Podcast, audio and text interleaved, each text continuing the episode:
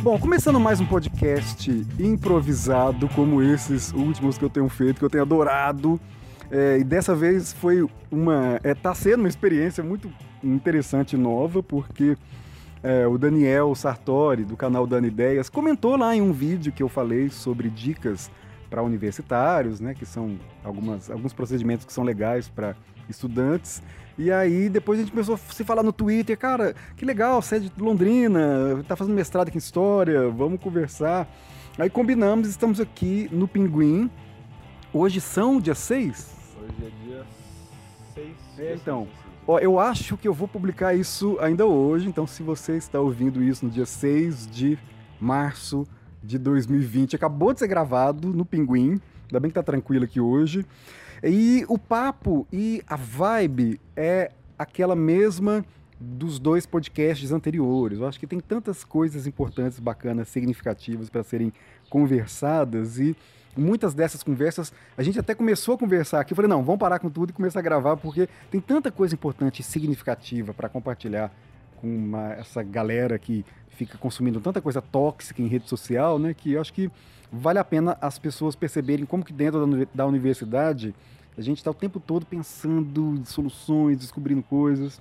Então, a primeira coisa, depois de um minuto e meio de apresentação, Daniel, que massa, obrigado por você ter entrado em contato. Eu tenho um espectador comigo, me dá um autógrafo.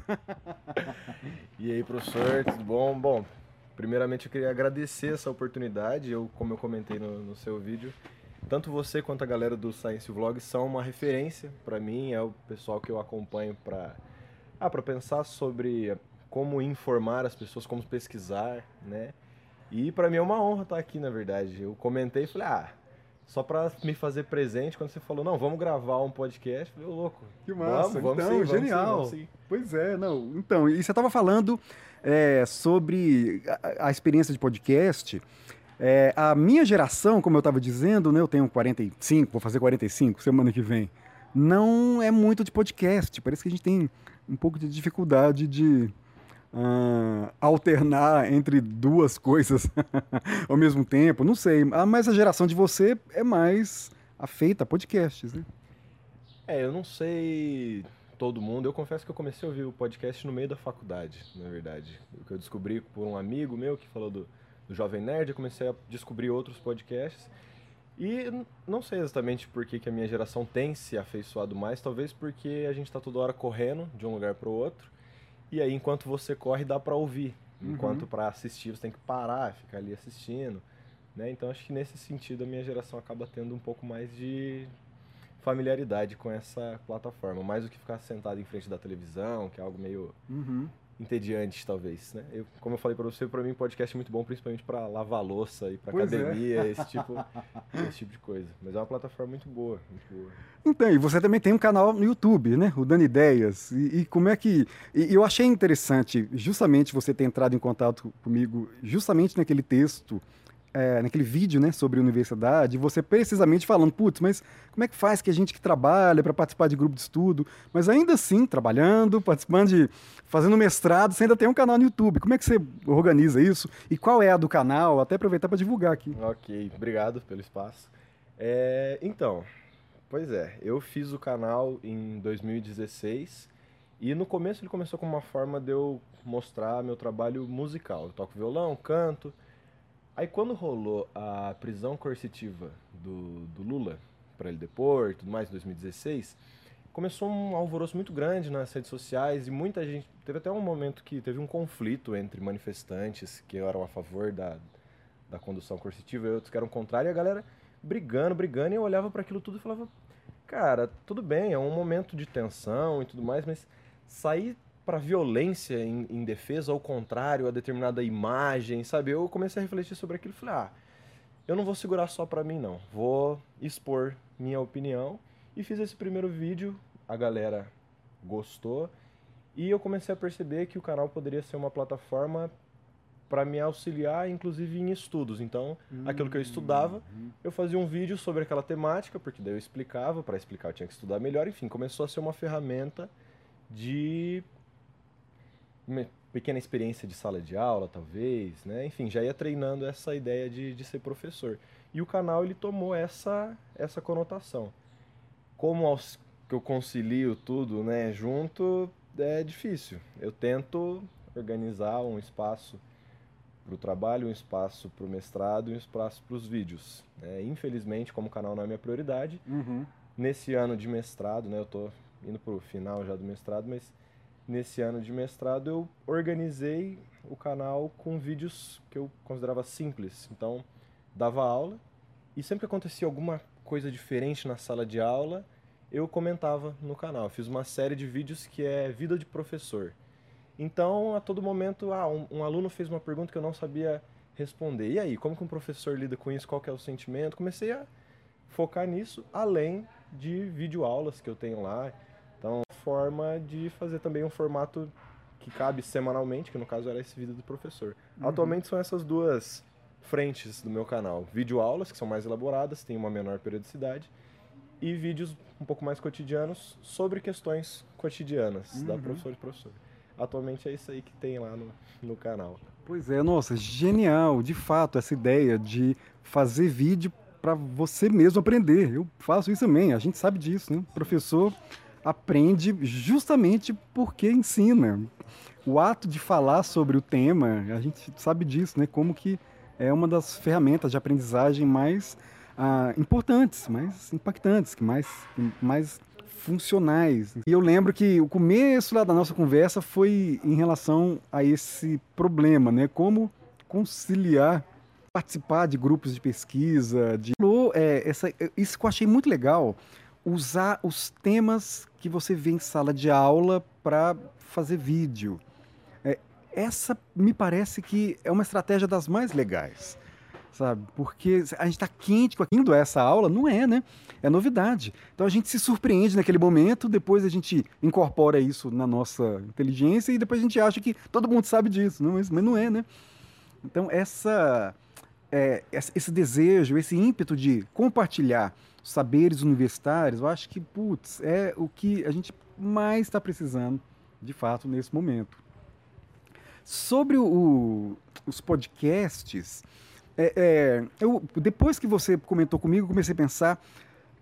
Eu fiz uma experiência uma vez com estudantes na disciplina de tecnologias da comunicação, é, em que eles tiveram que apresentar um seminário clássico, só que em vez de apresentar para mim ao vivo em sala, eles gravaram um podcast para cada capítulo, duas pessoas discutindo um capítulo para ficar mais dinâmico. Então eles gravaram os podcasts e em sala de aula nós ouvimos os podcasts na íntegra do primeiro ao último capítulo, estabeleci um tempo e tal. Então, ou seja, eles transformaram aquilo que já deveria é, uma tarefa, né, em um produto para ser ouvido depois.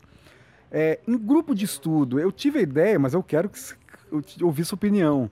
Ah, será que é possível, considerando que tem muita gente que precisa se deslocar, é muito demorado, até para participar de grupo de estudo, criar um grupo de estudo, um podcast de grupo de estudo?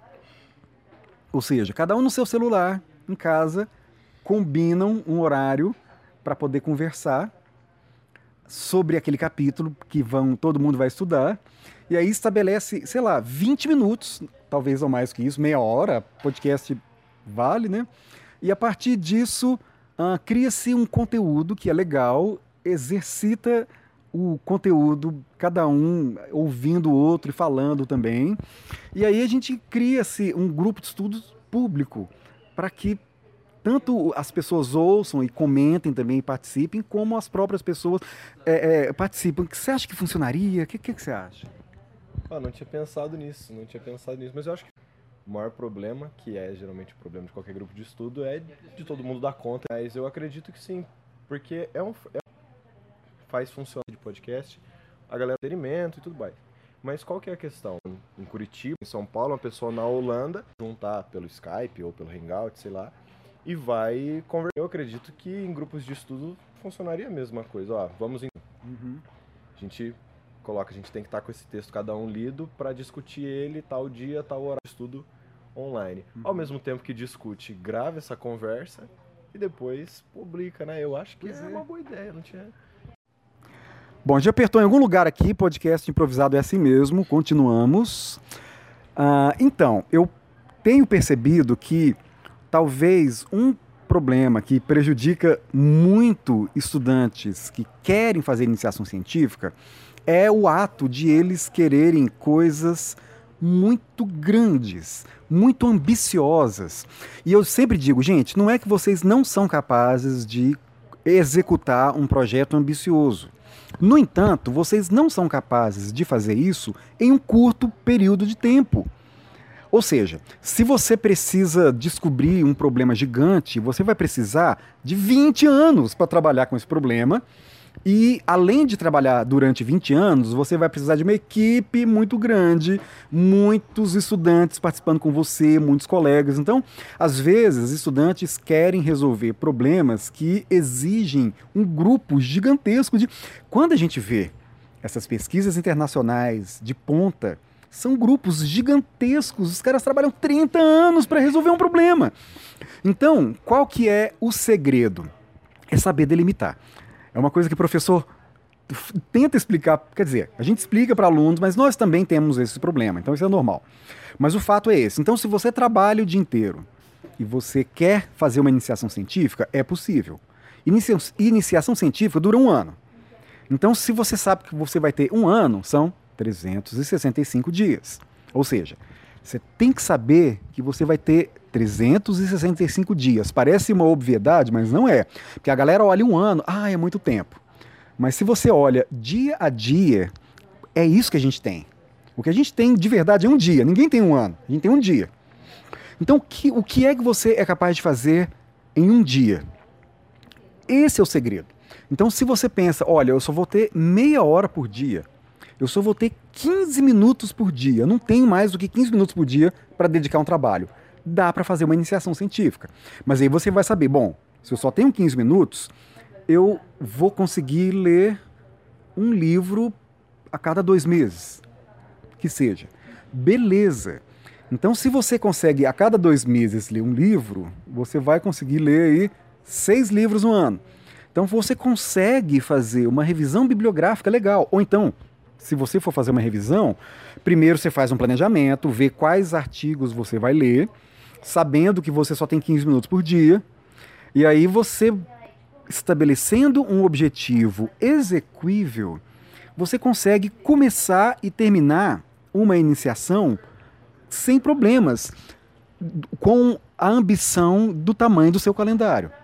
Então, esse é um segredo que eu vejo que alunos, é, com a melhor das boas vontades, não seguem porque se esquecem do poder da rotina, do poder do um pouquinho por dia.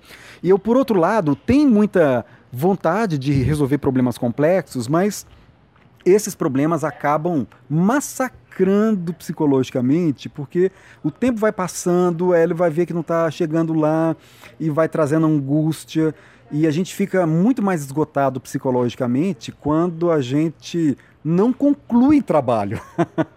concluir trabalho não é desgastante. O que é desgastante é não concluir. Mas isso, tá vendo? É um problema de assumir que se você tem um tempo limitado, os, o seu objetivo também tem que ser limitado. E tem aluno também que acha que, por exemplo, o mestrado é o. Ai, a minha dissertação é, é, é, o, é, o, é tudo da minha vida. Mas não é verdade. Mas não é uma coisa muito fácil de lidar. Isso é uma. Agora que eu tô, no, tô na reta final, tô nas últimas correções da minha dissertação, eu tô tentando lidar, digamos assim, em paz comigo mesmo com a ideia de que esse trabalho não é uma obra-prima mesmo, é um começo de uma caminhada e tal. Só que é muito difícil manter essa essa compostura, lidar com essa frieza com, com o trabalho, principalmente porque aonde você se referencia são em grandes obras, são em coisas maravilhosas, obras-primas. E você olha para aquelas obras-primas e você olha para o seu trabalho e dá uma, uma, uma certa angústia. E uma coisa que eu critico bastante é que a academia muitas vezes ela não é muito simpática nesse sentido é um clima todo de, de erudição, é um clima todo de seriedade. Então você também não sabe direito como lidar. Eu lembro que no, no começo da universidade, né, no começo da graduação, os professores falaram, ó, pessoal, tem, tem programas de iniciação científica, quem tiver interesse, né, pode falar com a gente e tal. E nas rodas de conversa entre os, os amigos de sala, uma das preocupações era como enviar um e-mail para o pro professor. Como que eu vou escrever, como que eu vou falar com ele, porque são doutores, são pessoas extremamente intelectuais, então para a gente enquanto estudante que está nesse começo de, de carreira de pesquisa e tal, é uma coisa difícil, né? Uma, são poucos os professores que têm a sensibilidade de fazer isso que você está falando. Falou, ó, não se preocupe, você está começando agora, você ainda está dando os primeiros passos. O seu trabalho vai ser um trabalho de acordo com o tempo que você tem, de acordo com as ferramentas que você tem. Faça o melhor com aquilo que você tem à sua disposição. Não é todo mundo que tem essa sensibilidade dentro da, da academia, dentro da universidade. Então isso muitas vezes afasta, isso muitas vezes assusta aquelas pessoas que talvez pudessem fazer trabalhos maravilhosos a longo prazo, mas que nesse primeiro contato sente essa barreira e, e abre mão. Fala, não é para mim, é um lugar de gente muito muito poderosa, assim, eu não tô ali dentro, eu não caibo ali. Sabe? Existe essa sensação pra gente que é que é estudante. Eu agora, ao final do meu mestrado, conversando com os meus amigos que também estão ou no meio do mestrado ou já finalizaram, a gente está amadurecendo essa ideia de que, cara, é o começo de um, de um trabalho, não precisa ser uma obra-prima. É mais importante você, de fato, fazer, fazer com seriedade, mas dentro das suas limitações, do que ficar pensando numa obra maravilhosa que nunca vai ser concluída. Claro. Só que isso a gente vai percebendo ao longo do mestrado, depois da ansiedade, depois das crises existenciais, depois de tudo aquele, né, e tendo, claro, a oportunidade de conversar com pessoas que estão na mesma situação. Porque no meu caso, por exemplo, eu não sou daqui de Londrina, mas eu faço mestrado aqui. Então eu tinha que vir e voltar dando aula em Arapongas, né? Com 20 aulas para durante a semana. Acabou que a minha pesquisa ela sempre foi uma pesquisa muito solitária, eu comigo mesmo. Então, até essa situação de, de conversar com outras pessoas que estão pesquisando, falando, e aí, galera, vocês também estão sentindo essa, essa angústia? Parece que você não sabe nada, parece que quanto mais você estuda, menos o trabalho vai se concluindo, porque abre leque para tudo quanto é lado, você não sabe para onde ir. Depois de um tempo, você vai percebendo que isso não é uma situação só sua.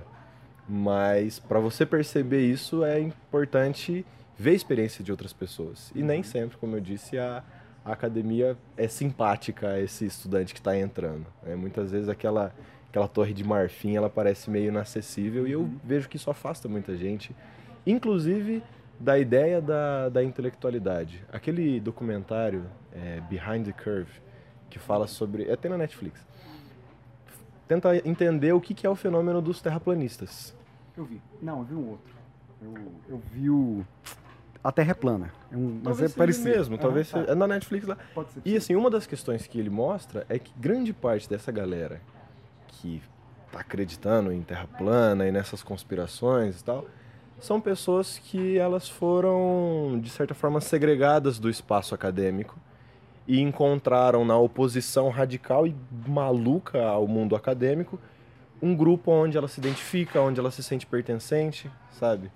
Então, é uma coisa que, que eu acho importante pensar também. A gente está produzindo conhecimento e tudo mais, mas será que por produzir conhecimento, às vezes a arrogância não, não, não traz uma, uma casca que impede que aquelas pessoas que estão querendo, mas ainda não estão né, dentro do processo, mas estão querendo fazer parte dessa intelectualidade, às vezes essa arrogância toda ela barra as pessoas, sabe? E esse é um problema que eu vejo na graduação. Na graduação nem tanto, mas na mas no mundo acadêmico especificamente. Uhum. Claro, se tiver essa, essa empatia de dizer, galera, relaxa, não precisa fazer o melhor trabalho do mundo, mas faça bem feito aquilo que você consegue, traz mais gente. Mas eu não vejo que essa é uma postura mais corriqueira, eu acho que é mais uma exceção, na verdade, dentro da academia. Você como professor talvez possa falar melhor do que eu, se sente isso mesmo, não, não sei. É, não, eu concordo. É, e, e também vejo os professores, ao modo do Bourdieu, como agentes que estão reproduzindo uma lógica que eles também sofreram. Então, a impressão que dá é que é, professores também, apesar de às vezes parecerem arrogantes, também estão perdidos.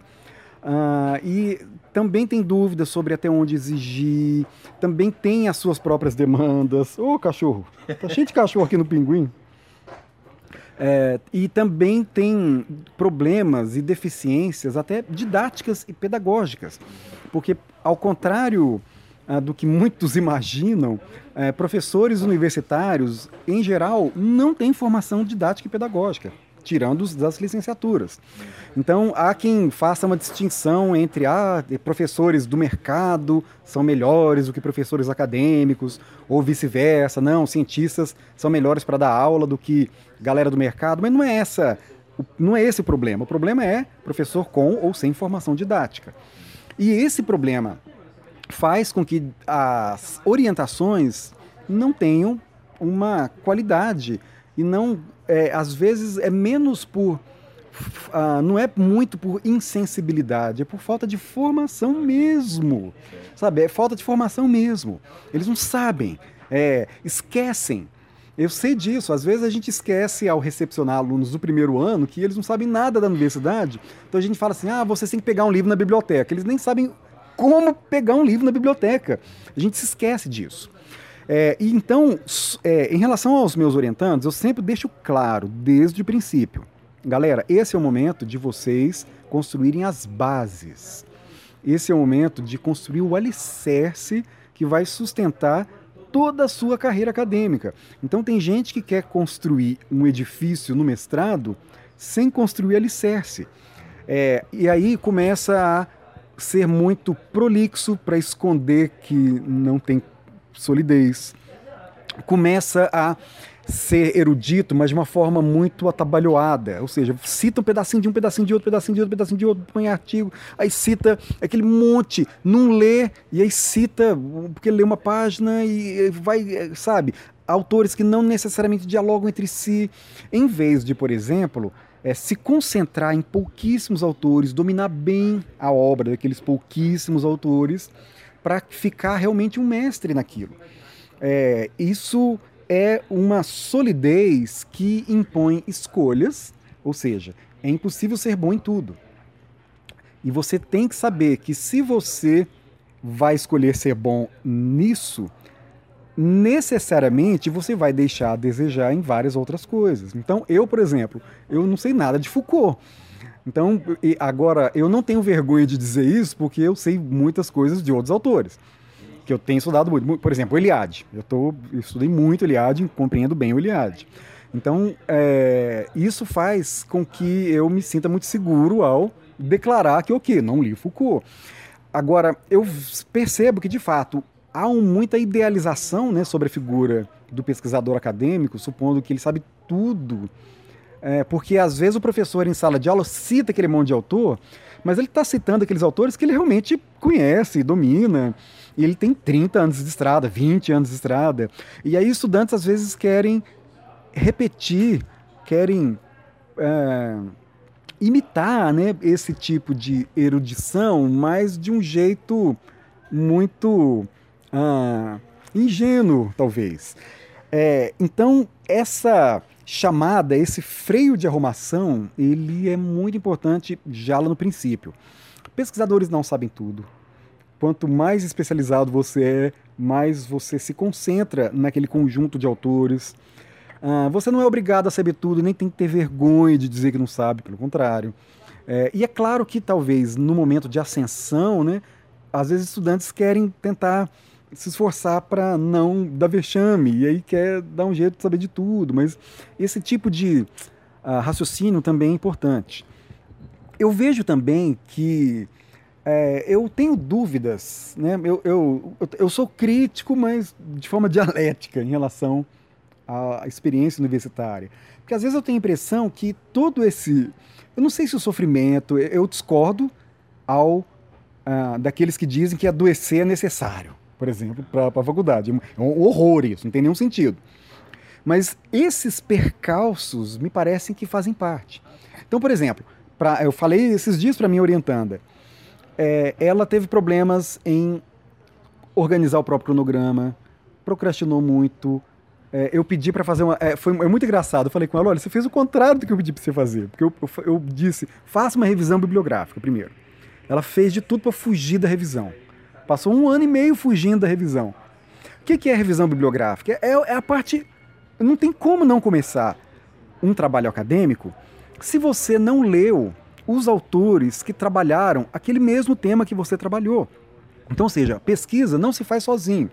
A gente está sempre completando um quebra-cabeça que já está posto e você está contribuindo com uma pecinha. Porque se a gente querer começar do zero sempre, imagina, no conhecimento não vai chegar em lugar nenhum. É o contrário, né? Funciona justamente o contrário. Um coloca um pouquinho, outro coloca um pouquinho e vai.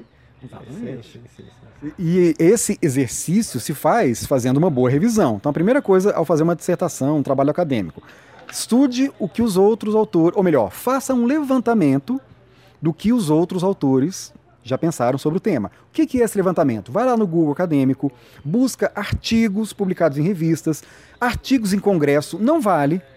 Por que, que não vale? Porque eles não têm revisão.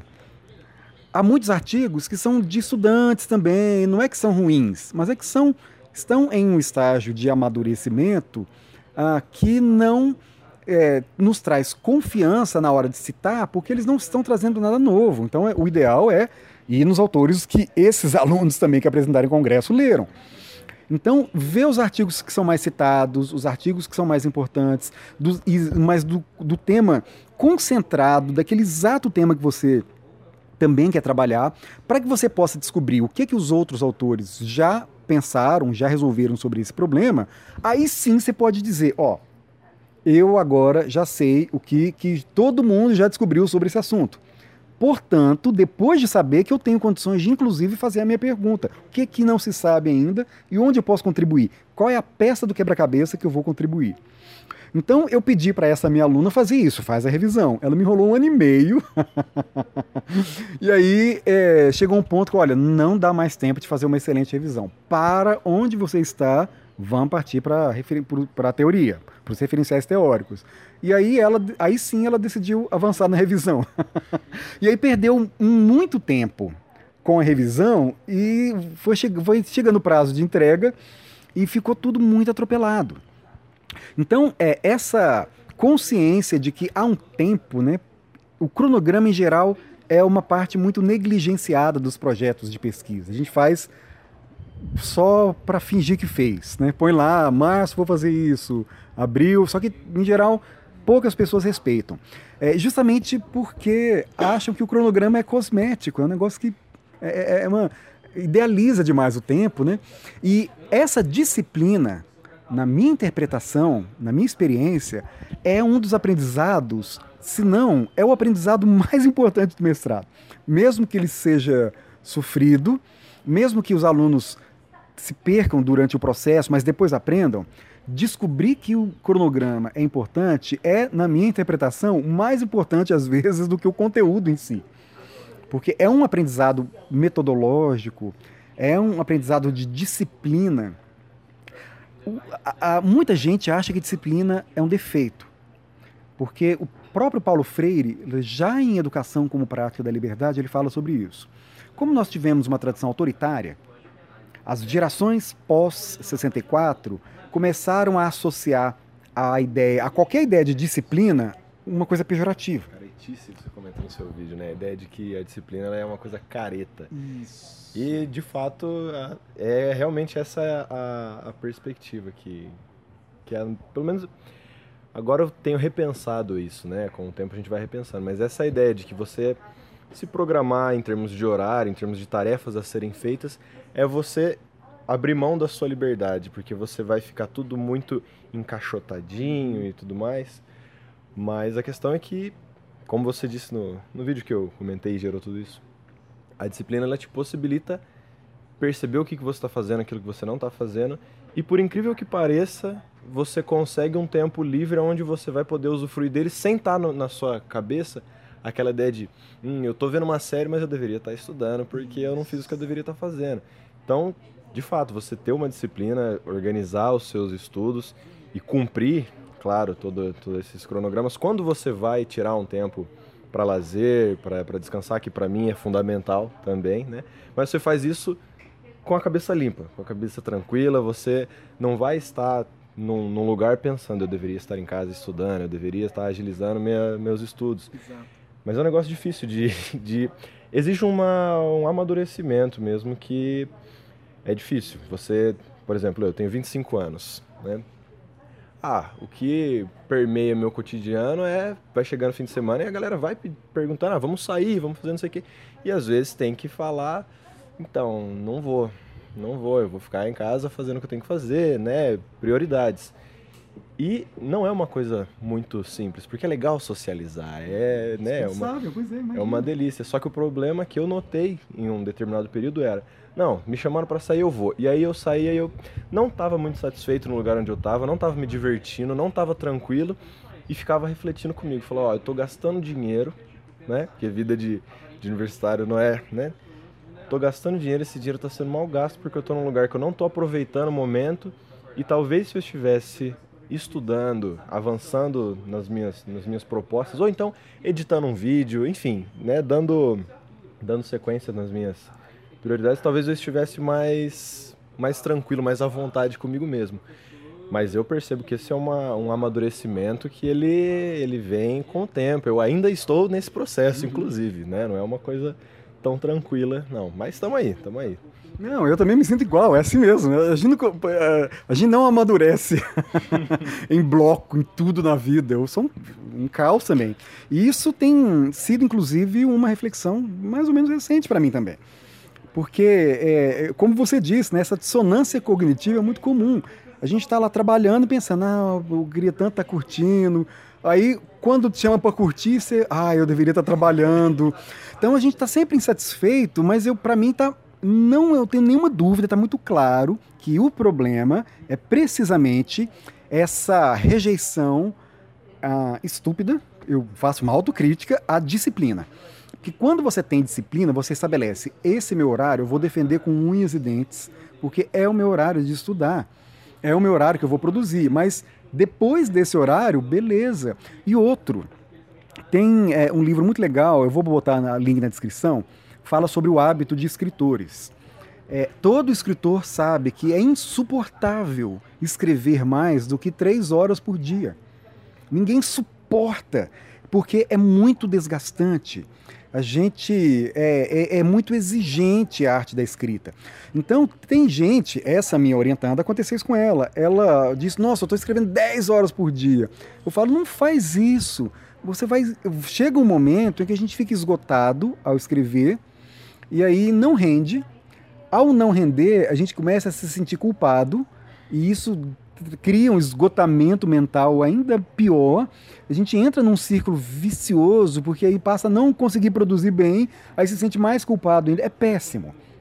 E isso acontece em geral, de novo, né, quando as pessoas ficam procrastinando, fugindo do seu um, da sua uma hora e meia de trabalho por dia, ou no máximo três horas, uma hora e meia intercalada, é, e, de novo, né, mostra o poder da disciplina. Então, disciplina, até a música do Legião Urbano, né, disciplina e liberdade, ele tem razão.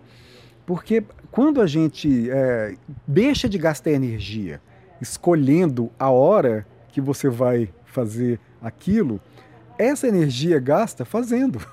você não precisa. Então, é, de novo, né, as pessoas parecem que estão mais preocupadas em exercer a liberdade é, com neuras. É, eu vou, que hora que eu vou escolher para curtir minha neura? Isso não é liberdade. É, é uma. É, é, é, muito mais inteligente, muito mais livre. A gente, a gente estabelece antecipadamente o que é que a gente vai fazer, respeitando o nosso tempo, respeitando o nosso cronograma, respeitando a si mesmo. E o ato de respeitar a si mesmo diz respeito, inclusive, à meta que você quer alcançar naquele período. Então, ó, e outro, delimitar um trabalho não é torná-lo menor. É outra coisa que eu descobri também. O que, que é um excelente trabalho? É um trabalho que tem começo, meio e fim. Ou seja, é uma contribuição que está redondinha. Isso é um excelente trabalho. O que, que é um mau trabalho? É um trabalho que você chega na conclusão, não conclui nada. Ah, então, tem é, muitos trabalhos eu vejo isso em revista, sou avaliador de revista. Às vezes tem artigos que chegam, vai, volta, vai para lá, vai para cá, cita, aí chega no fim, não conclui nada, aí, retoma. Não, então como vimos, aí faz uma síntese de tudo que já fez, mas você vê, bom, ok, esse exercício todo, essa caminhada toda foi a troco de quê? O que, que ele quer me dizer? Não tem. Por que, que não tem? Porque realmente é, tá, a, a, gente vê claramente uma pessoa perdida ainda, é, de modo que nem deveria ter mandado esse artigo para a revista.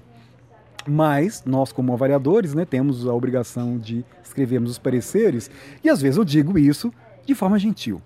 Não, é, importante. Eu, nessa, nessa caminhada toda, eu pesquiso ditadura militar. Né? Um caso de um advogado de Arapongas que ele foi preso e morreu durante a ditadura militar. E eu, quando comecei a pensar minha pesquisa de mestrado, porque minha iniciação científica não foi sobre esse tema, então isso também é uma coisa ruim, porque eu descobri a forma, né, a linguagem acadêmica, científica, mas na hora do meu mestrado era outra pesquisa, então todo um começo novamente. E eu, na ânsia de não, preciso fazer currículo, enviei uma chamada, teve uma chamada de artigo do Arquivo Nacional, e eu mandei um artigo, eu estava começando ainda na pesquisa, não tinha nada para fazer, mas falei, não, vou fazer um artigo e enviei. E voltou um parecer que eu só li o parecer e falei, ok, temos aí um bom tempo para amadurecer, para crescer dentro dessa situação, porque grande parte foi isso. Eu coloquei aquele monte de informação que eu tinha, mas não estava bem organizada, e no final das contas é aquele, uh, no final das contas o artigo ele não contribuía né? Ele falava, falava, falava, mas não, não chegava a lugar nenhum. Então foi uma experiência ruim no sentido de que foi frustrante, mas foi bom para ter uma noção de, de histórico, assim, de como, como lidar com a academia, entender qual lugar você está ali dentro, né? Uhum. Que é uma parte importante. Essa questão de saber delimitar o seu trabalho, né? Tem aquela frase melhor feito do que do que perfeito, né? Coisas do gênero.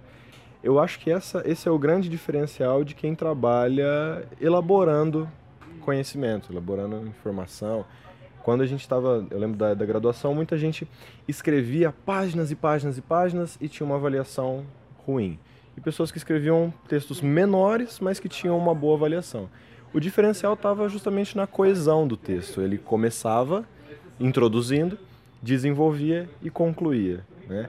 Eu acredito que essa é a, esse é o grande diferencial de uma boa escrita.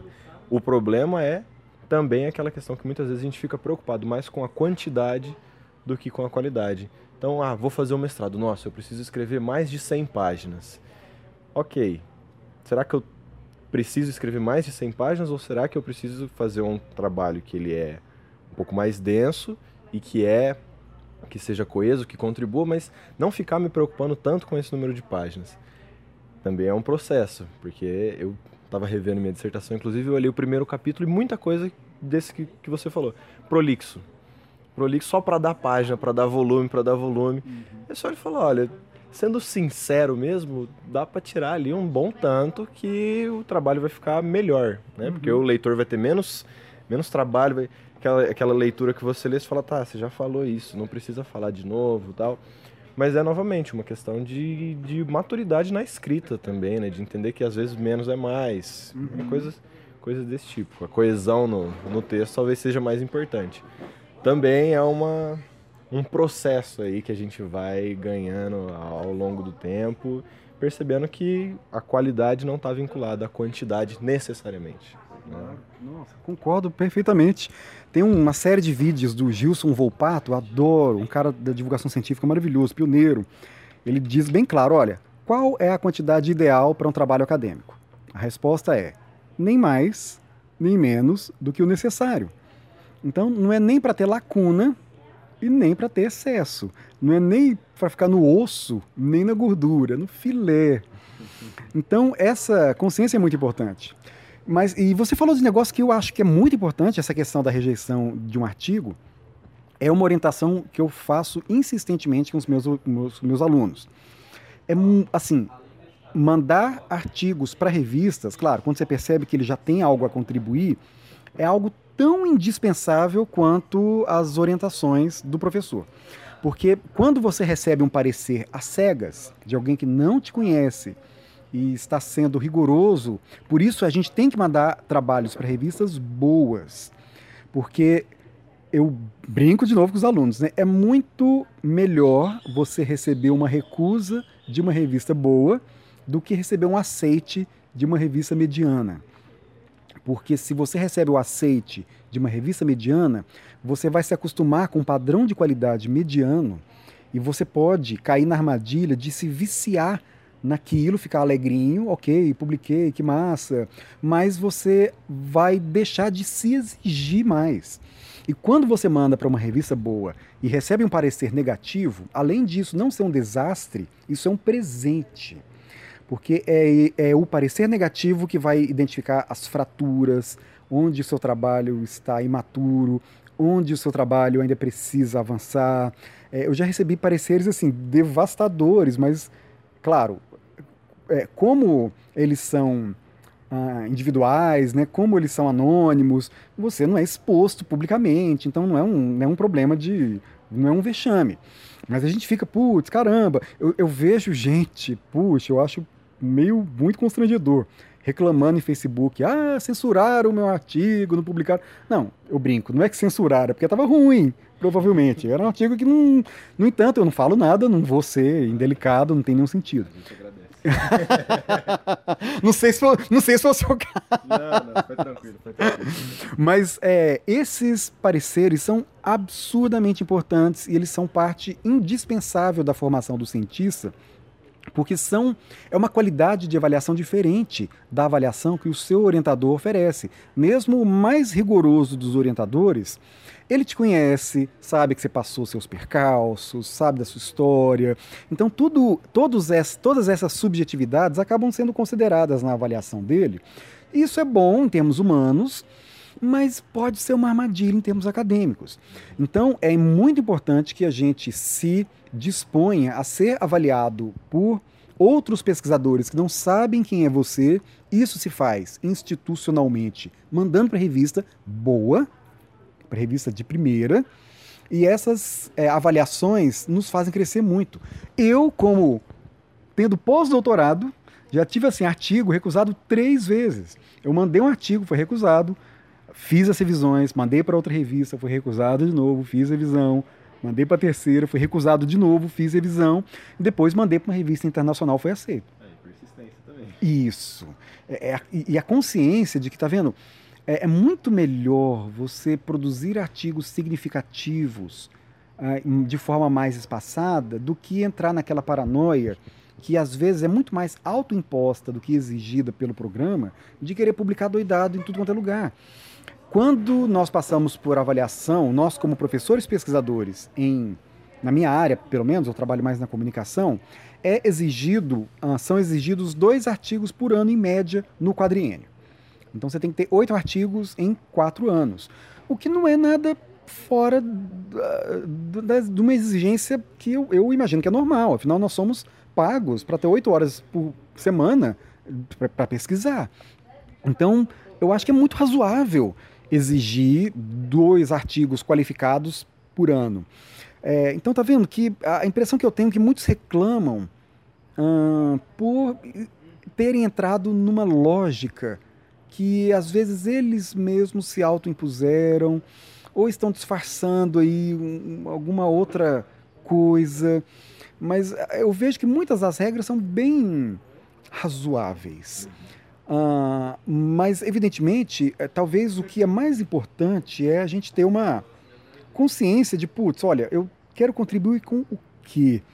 Qual é a minha. Eu estou vivo, experimentando aí a humanidade, não sei o que é ser ser humano, estou tentando entender. E qual é a minha contribuição para o mundo? Quando a gente tem esse norte, a gente tende a dignificar melhor o trabalho.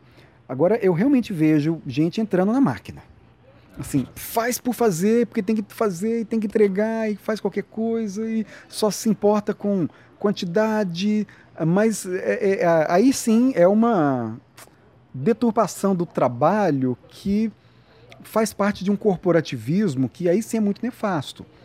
É o mesmo corporativismo que faz com que professores às vezes queiram ser arrogantes, queiram brilhar demais para poder serem vistos como especiais e com isso garantir verba e garantir seu status e ser mais aceito pelas pessoas. Então isso é, é, é um problema que é muito real, é uma corrupção da vida acadêmica, na minha interpretação, e por isso que é muito legal as novas gerações não só evitarem cair na armadilha, mas começarem, e, e não só denunciar, mas agir diferente. É, e realmente ter esse espírito que eu vejo que está acontecendo, né? Como é o seu caso. Imagina, ter um canal no YouTube para discutir publicamente os temas, é, se empenhar para refletir sobre as próprias práticas. Ah, eu, essa discussão eu vejo que é um caminho, um dos mais legais para se pensar a academia. Eu vejo que é difícil hoje também fazer autocrítica na academia por causa do momento histórico, né? Isso é um problema. Parece que não é muito inteligente fazer isso nesse momento, né? É, Porque a gente já tá tomando porrada de tudo quanto é lado, não compensa, parece que não compensa ficar forçando isso. Mas, por outro lado, é legal pensar também que talvez grande parte desse descrédito que a, que a academia tenha nesse momento vem também justamente dessa, desse isolamento em que ela, que ela se colocou. Né?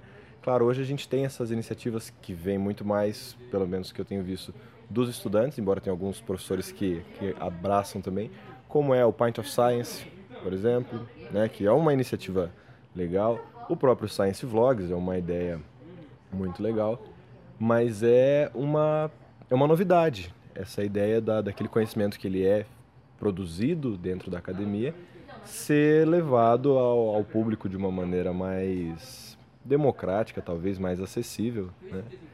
Mas é um é uma situação que tem de fato muito a ver com aquilo que você disse, de fazer o trabalho pensando na contribuição social que você está fazendo, né? Você, assim como toda a galera do Science Vlogs, eu acho que ninguém começou os canais, ou os podcasts, ou os blogs pensando em ganhar dinheiro com aquilo, até porque não ganha, né? Pois é.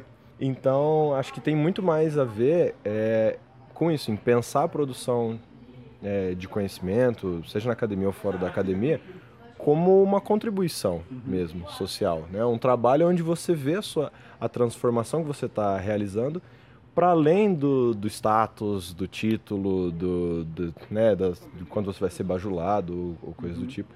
Mas é uma mudança de, de olhar sobre a coisa. Uhum. É a ideia de enxergar a produção como, de fato, uma contribuição social. Eu, eu vejo que isso tem alguns professores que, que, eu tive na minha experiência que têm essa pegada, inclusive são os melhores professores, né? Que são aqueles professores que você vê que ele não está preocupado em ser o o Bambambam, Bam Bam, ele está preocupado em, de fato, em perguntar, em contribuir, em fazer as coisas acontecerem. São, de fato, são os melhores professores com quem eu tive aula. Mas, em grande parte, tem essa galera que cai no corporativismo. Uhum. Né? O que uhum. acontece também, no meu entender, não só na academia. Né? Dando aula em colégio, você vê também aqueles professores que, que eu diria que estão mais numa perspectiva de ser um dador de aula do que de ser de fato professor que está preocupado com o aluno, só quer ir ali fazer o seu, seu horário, depois fechar. Acho que a grande questão está nessa na forma como você enxerga esse, esse, essa sua experiência de vida. Tá, eu sou um ser humano, como você disse, vou viver e vou morrer. Nesse meio tempo eu vou fazer o quê? Uhum. Né? Tem como pensar esse meio tempo como uma oportunidade para fazer parte de tudo isso, acrescentar, ou tem como entender isso como uma coisa e falar, ah, não tem sentido mesmo, tanto faz, eu vou vou só só esperar a coisa a coisa acabar, uhum. né? Eu acho mais interessante a primeira perspectiva de aproveitar essa oportunidade para contribuir com aquilo que você tem para contribuir, que você acredita, né? Uhum. Aquilo que você acha que é interessante e não ser só mais uma carne sendo moída ali no sistema, tal. Isso tanto na academia quanto acho que em qualquer âmbito da da vida, né? Dá para mudar essa, essa perspectiva. É por isso que eu acabei fazendo o canal, mesmo trabalhando, fazendo mestrado. Não, o canal no YouTube é um negócio legal, a galera dá o feedback, a galera falou, pô, por exemplo, essa série de, de vida de professor foi muito legal, porque muita gente falou, pô, Daniel, muito legal essa, essa, sua, essa sua ideia. O último vídeo que eu fiz foi falando sobre insegurança em sala de aula. O professor que vai entrar em sala de aula e nunca deu aula, como é que faz tal. Então as pessoas se identificam, você vê que você contribui para aquele momento de insegurança dela. Ela comenta com você, também expõe seus questionamentos, contribui para que você perceba. Enfim, é uma perspectiva de trabalho enquanto transformação da realidade uhum. mesmo, né? Não só enquanto algo para ser remunerado ou coisa do gênero. Né? Tá. Então, é, é, eu concordo com tudo que você disse. Um aí meio aleatório. Não. Estamos, estamos, aí, estamos aí, estamos aí, estamos aí. Tá perfeitíssimo e eu concordo com tudo que você disse. É, eu, eu só tenho uma reflexão que é recente em mim também, olha que eu sou velho, que é o problema do dinheiro. Ah. é o seguinte, é, por algum motivo, sobretudo nós das humanidades, fomos hum, convencidos pelo nosso campo, pelo nosso meio, de que ganhar dinheiro com o seu próprio trabalho é errado. Sabe? Olha que frase esquisita, mas ela é regra. Então eu vejo alunos de jornalismo fazendo projetos maravilhosos. E aí, não, mas não é para ganhar dinheiro, não, não é para ganhar dinheiro, não. Mas eu, eu digo, mas por que não? Por que, que você não quer ganhar dinheiro com o seu trabalho? Você, o jornalismo vai ser um hobby? Uh, e aí eles têm muita dificuldade, eu digo é, isso pensando na minha própria experiência, a gente sempre é, negligencia muito isso que o Paulo Freire deixava claro, que é precisamente a valorização e a, a, o reconhecimento de que o que você faz é um trabalho.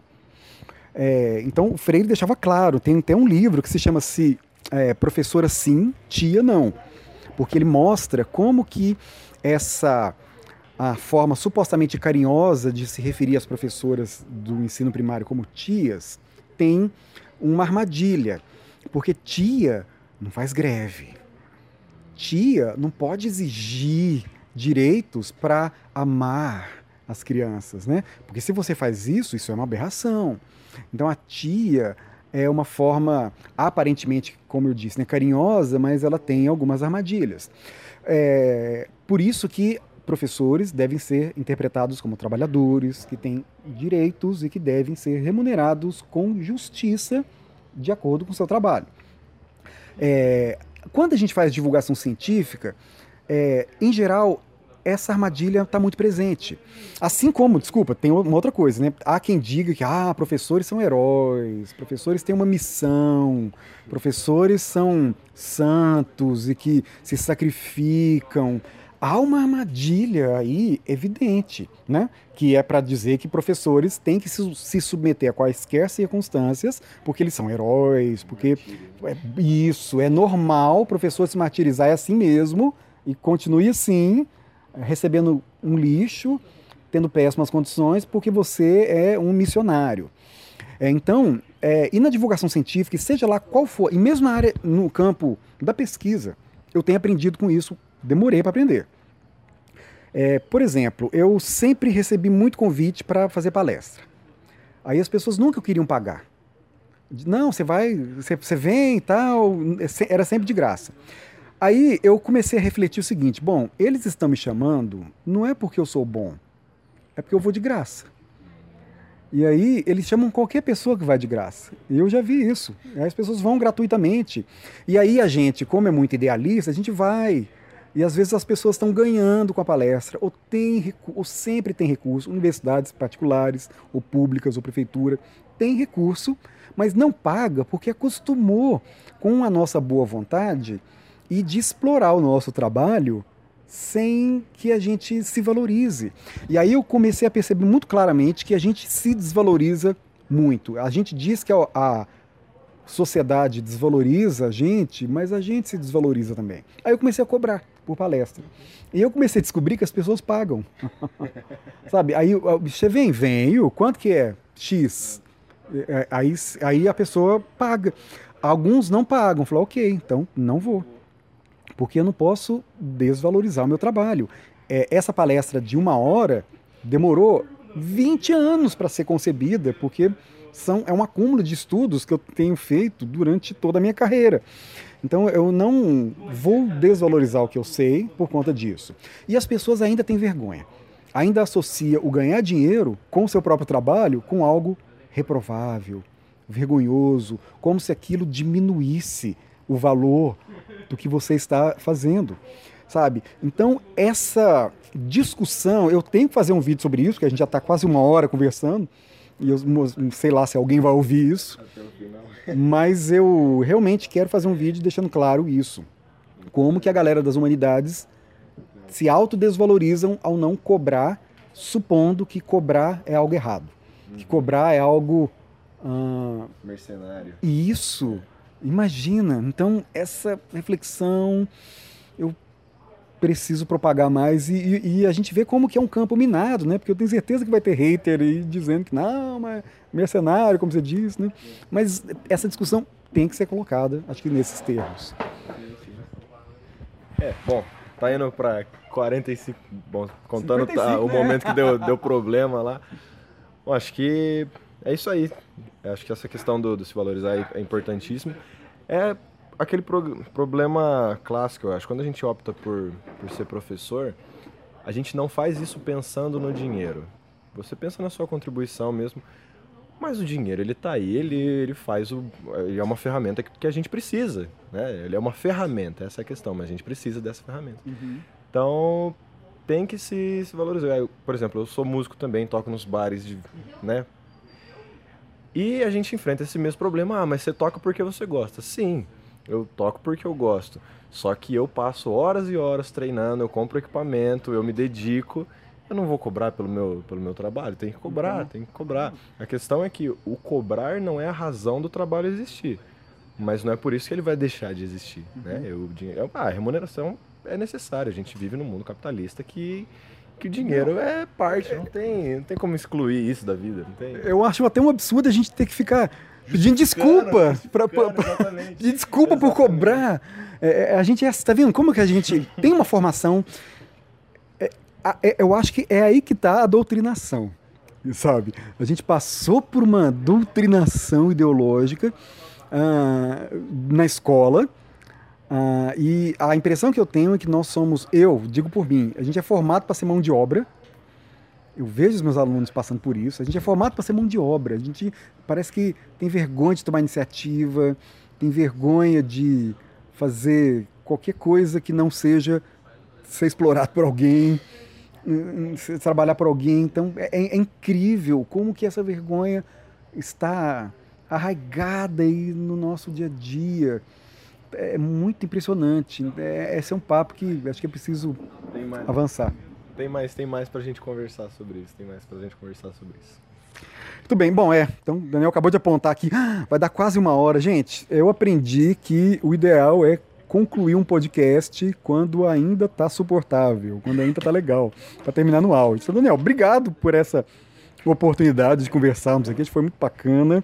Imagina, né, de um contato online no YouTube gerou um encontro bacanésimo, acho que um papo que precisa ser compartilhado. E parabéns aí, desejo sucesso, que você avance na sua dissertação e tenha uma carreira brilhante, porque você tem muito a contribuir. Beleza, eu que agradeço a oportunidade. Eu fico realmente honrado de estar podendo participar dessa, ah, desse diálogo com tanta gente que eu considero que está fazendo um trabalho importantíssimo. Você trocou ideia com a galera do Science Vlogs, o trabalho que você faz na internet também. Fazer parte disso com uma pequena contribuição que seja, eu já me sinto muito honrado, fico muito feliz pelo convite aí. Muito obrigado. Genial, valeu. Então é isso, vocês que estão até aqui. ah, não se esqueçam de eh, se inscrever no canal do Daniel, o link vai estar aqui na descrição, tanto no YouTube como nas plataformas de podcast. E é isso, divirtam-se e juízo e disciplina.